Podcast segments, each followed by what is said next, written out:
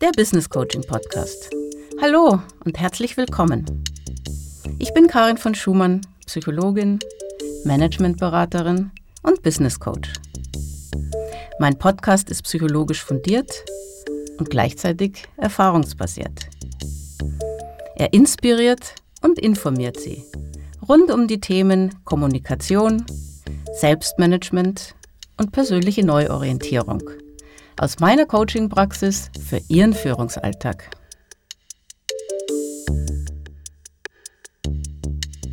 Es gibt ein Kunstmärchen des dänischen Schriftstellers Hans Christian Andersen, das international sehr bekannt ist. In Deutschland unter dem Titel Das hässliche Entlein. Eine Entenmutter brütet versehentlich ein Schwanenei aus. Von den Peers wird der kleine Schwan nicht akzeptiert. Ja, von der ganzen Enten-Community gemobbt. Er wirkt zu groß, tollpatschig, ein hässlicher Vogel eben. Gott sei Dank ist der kleine Schwan offen für Neues und verlässt das Nest. Er erlebt eine Menge Abenteuer, entwickelt sich zum schönen Schwan und schließt sich, Ende gut, alles gut, einer Schwanenkolonie an. Warum und wann erzähle ich diese Geschichte? Wenn ich im Coaching den Eindruck habe, dass Klienten in einem Umfeld arbeiten, in dem ihre Stärken und Fähigkeiten nicht geschätzt oder gar nicht gebraucht werden. Da gibt es zum Beispiel die hochkarätige IT-Expertin, die als Entwicklerin super in der Führungsrolle aber unglücklich und auch überfordert ist. Oder den total kommunikativen, extravertierten People Manager, der in einer strategischen Stabstelle gefüllt nur Folien pinselt und Angst hat zu versauern. Bei einer beruflichen Neuorientierung ist es also enorm wichtig herauszufinden, welches Arbeitsumfeld dem eigenen Ideal entspricht. Im Karrierecoaching ermittle ich das passende Umfeld anhand der beruflichen Lebenslinie. Hierfür lasse ich meine Coaches ihre berufliche Entwicklung gedanklich vor ihrem inneren Auge vorüberziehen. Sie stellen sich ihren Entwicklungsweg optisch vor und sie tragen die wichtigsten Meilensteine in eine Zeitschiene ein. Je nachdem, wie Sie die einzelnen Stationen wahrgenommen haben, werden diese entweder als Höhen oder als Tiefen eingetragen. Bei den Höhen lautet die Frage dann, wer oder was hat dazu beigetragen, dass Sie in dieser beruflichen Station so zufrieden waren? Bei den Tälern gelten natürlich umgekehrte Vorzeichen. Welche Umfeldfaktoren haben denn nicht gepasst? Was haben Sie vermisst? Zur Illustration dieser Übung lasse ich meine Coaches selbst zu Wort kommen. Seine berufliche Lifeline beschreibt Louis Keller so. Das Masterstudium ist ein Gipfel für mich. Da waren die Gruppen kleiner als beim Bachelor, viel mehr Kontakt mit den Dozenten und besonders viel Freude hat mir das Projekt Semester gemacht, wo wir in einem festen Team ein halbes Jahr zusammengearbeitet haben. Den ersten Job dagegen habe ich als Tal eingezeichnet. Und das, obwohl ich bei einer der internationalen Top-Beratungen genommen wurde. Dort herrschte ein enormer Wettbewerbsdruck und eine Ellbogenmentalität. Ich habe kein Problem, viel zu arbeiten und bringe gerne Leistung, aber ein kollegiales Klima ist für mich einfach wichtig. Und alle paar Wochen mit einem anderen Team bei einer neuen Firma, das war nicht meins. Aber Natürlich habe ich dort auch viel gelernt und performt. Bei meinem derzeitigen Arbeitgeber fühle ich mich hingegen sehr wohl. Hier zählen die Mitarbeiter und es herrscht ein kollegiales Miteinander. Außerdem ist mein Team wirklich toll. Mit zwei meiner Kolleginnen bin ich inzwischen sogar richtig gut befreundet.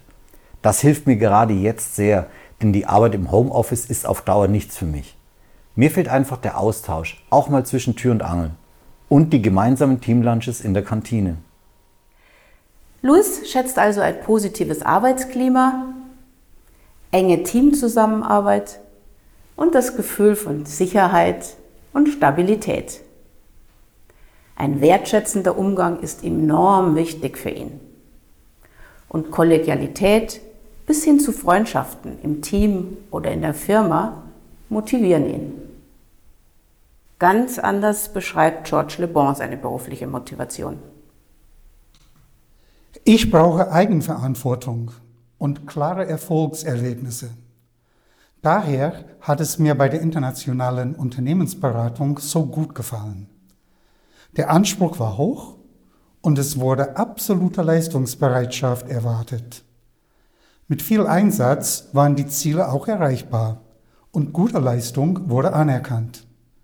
Wir haben immer schnelles Feedback gekriegt und es war stets transparent, welches Team wie performt. Diese Vergleichsmöglichkeiten, der Wettbewerbsgedanke, das spornt mich an. Jetzt bin ich seit drei Jahren selbstständig und das taugt mir sogar noch mehr. Ich kann mich selber motivieren und mein Aufgabenspektrum ist sogar noch abwechslungsreicher als in der Beratung. Wettbewerbe, Verhandlungen, wechselnde Kooperationen, das ist super. Für George Le Bon spielt messbarer Erfolg eine wichtige Rolle. Und Konkurrenz beflügelt ihn geradezu. Um zufrieden zu sein, braucht er Abwechslung, es muss ein Fortschritt erkennbar sein und seine Neugier sollte befriedigt werden. Allzu große Stabilität empfindet er eher als lähmende Stagnation, denn als beruhigende Sicherheit. Jetzt kommt zum Schluss noch Carolina Danzer zu Wort. Ich wollte immer in Führung gehen. Daher ist meine erste Führungsposition auch mein erstes großes berufliches Highlight. Ich übernehme gerne Verantwortung und scheue mich nicht vor Entscheidungen. Ich arbeite gerne mit anderen zusammen, aber dabei ist es mir schon wichtig, dass ich die Fäden in der Hand habe und alles koordinieren kann. Wie gesagt, die erste Führungsrolle beim Mittelständler in unserer Region war schon toll. Aber ich möchte weitergehen. Und mein Ziel ist ganz klar ein internationales und renommiertes Unternehmen. Dabei reizt mich die größere Herausforderung, aber auch das Image ist mir wichtig. Ich fände es echt cool, ein tolles und weltweit bekanntes Produkt zu betreuen. Für diese Coaches sind Anerkennung, Verantwortung und die Rolle als Führungskraft entscheidende Faktoren des Arbeitsumfelds. Zudem spielt Status eine Rolle und Macht und Einfluss reizen sie. Menschen haben unterschiedliche Motivbereiche und zeigen unterschiedliches Verhalten am Arbeitsplatz. Sie haben also auch ganz unterschiedliche Erwartungen an ihre Arbeitsumgebung. Was den einen geradezu beflügelt, Wettbewerbsdruck etwa oder freies Unternehmertum, ist für den anderen eher lästig oder gar abschreckend. Der Psychologe David McLelland hat drei Jahrzehnte an der Harvard University geforscht und gelehrt. Mit seiner Motivationstheorie ist er in Fachkreisen sehr bekannt geworden. McLelland unterscheidet drei zentrale Bedürfnisse oder Motivbereiche, die bei jedem Einzelnen von uns ganz unterschiedlich ausgeprägt sind. Diese drei Motivbereiche sind erstens Anschlussmotive, zweitens Leistungsmotive und drittens Machtmotive. Alle drei Motivbereiche sind sehr intensiv beforscht worden. Menschen mit hoch ausgeprägter Anschlussmotivation, wie Louis Keller, brauchen ein positives Arbeitsumfeld und Nähe. Und sie sind hervorragende Teamarbeiter. Im Homeoffice sind sie oft unglücklich, denn es fehlt ihnen das Zugehörigkeitsgefühl. Menschen mit hoher Anschlussmotivation können als Team oder Gruppenleiter sehr erfolgreich sein und auch sehr zufrieden und beliebt. In höheren Managementpositionen oder in einem sehr politisch-taktischen Umfeld vermissen sie oft die Gemeinschaft und den offenen Austausch. Menschen mit hoher Leistungsmotivation, wie George Le Bon, bevorzugen Arbeitsbedingungen mit hoher Eigenverantwortung und persönlichem Einfluss auf das Arbeitsergebnis. Schnelles Feedback und am besten auch Vergleichsmöglichkeiten mit anderen spornen sie an. Leistungsmotivierte wählen Ziele, die hoch, aber erreichbar sind. Wenn diese Bedingungen gegeben sind, anspruchsvolle, aber realistische Ziele, sind sie optimal stimuliert. Die Forschung zeigt, dass Personen mit hoher Leistungsmotivation besonders häufig selbstständige Unternehmer sind und als Selbstständige auch besonders erfolgreich agieren. Studien zeigen bei Managern in Konzernen eine ausgeprägte Machtmotivation. Die Machtmotivation ist offenbar für den Aufstieg besonders förderlich. Wie das fiktive Beispiel von Katharina Danzer zeigt, fühlen machtmotivierte Menschen sich zu großen Konzernen und zu Status hingezogen. Dabei, das zeigt die Forschung und sagt uns eigentlich auch der gesunde Menschenverstand, ist es positiv, wenn neben dem Machtmotiv auch die Verantwortlichkeit hoch ist. Oder wenn neben der Machtmotivation auch die Anschlussmotivation gut ausgeprägt ist. Es gibt also keineswegs nur Reintypen dieser drei Motivationsstrukturen. Ganz im Gegenteil. Meist haben wir eine mehr oder weniger ausgeprägte, ganz individuelle Mischung aus den drei Motiven. Ich habe einen Motivtest entwickelt, den ich im Karrierecoaching einsetze.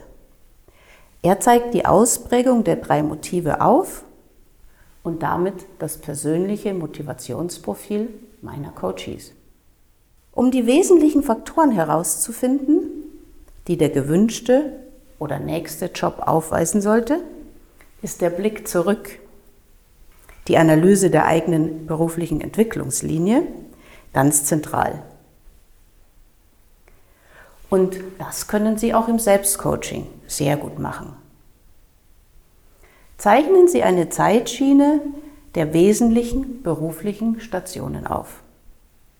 Beginnen Sie mit einer wichtigen, selbst getroffenen Entscheidung und markieren Sie etwa fünf bis sieben berufliche Meilensteine, entweder als Zufriedenheitsgipfel oder als Täler.